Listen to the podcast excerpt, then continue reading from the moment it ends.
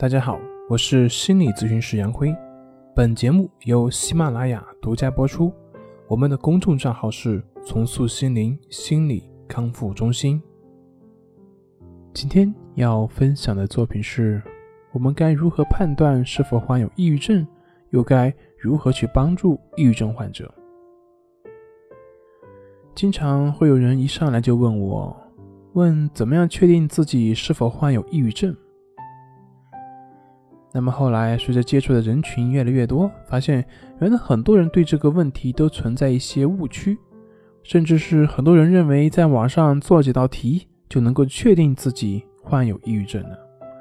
那么，我觉得我有必要在这里对这个问题做一下普及。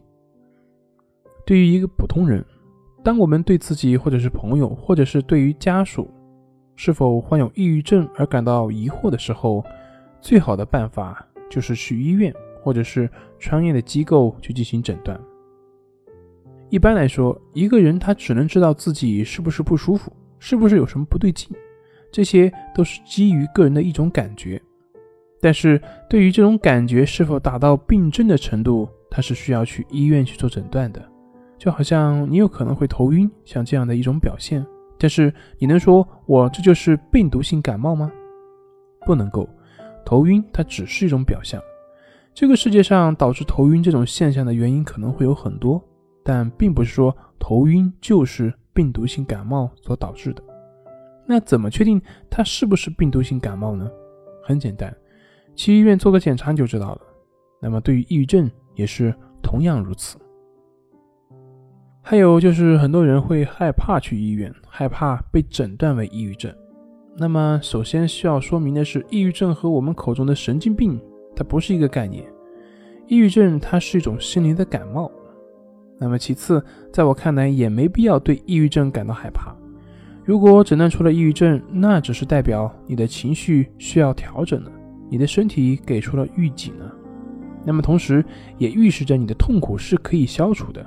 你知道了痛苦的原因是什么，接下来就可以去进行治疗，进行调整了。相反，如果你很难受，结果你去医院检查，医生说你没事，可以走了。虽然医生说没事，可是你的难受确实是存在的呀。那么这样才是真正的麻烦。这也就是说，对于这个难受，你无能为力。所以，如果你或者是你的家人受到抑郁情绪的影响比较大，那么帮助他们的第一步就是去专业机构去进行确诊。比如说当地的三甲医院，这是第一步，也是非常重要的一步。也只有这一步的确定之后，后面才能够谈如何治疗的可能。那对于抑郁症呢，自己有什么办法去进行自我调整呢？也是有的，在李洪福老师的书《战胜抑郁》的书中，他有具体的关于如何调整自身抑郁情绪的三种方法，也就是关系法、誓言法。和进化练习，干货满满，相信对大家走出抑郁都会非常有帮助的。好了，今天就分享到这里，咱们下回再见。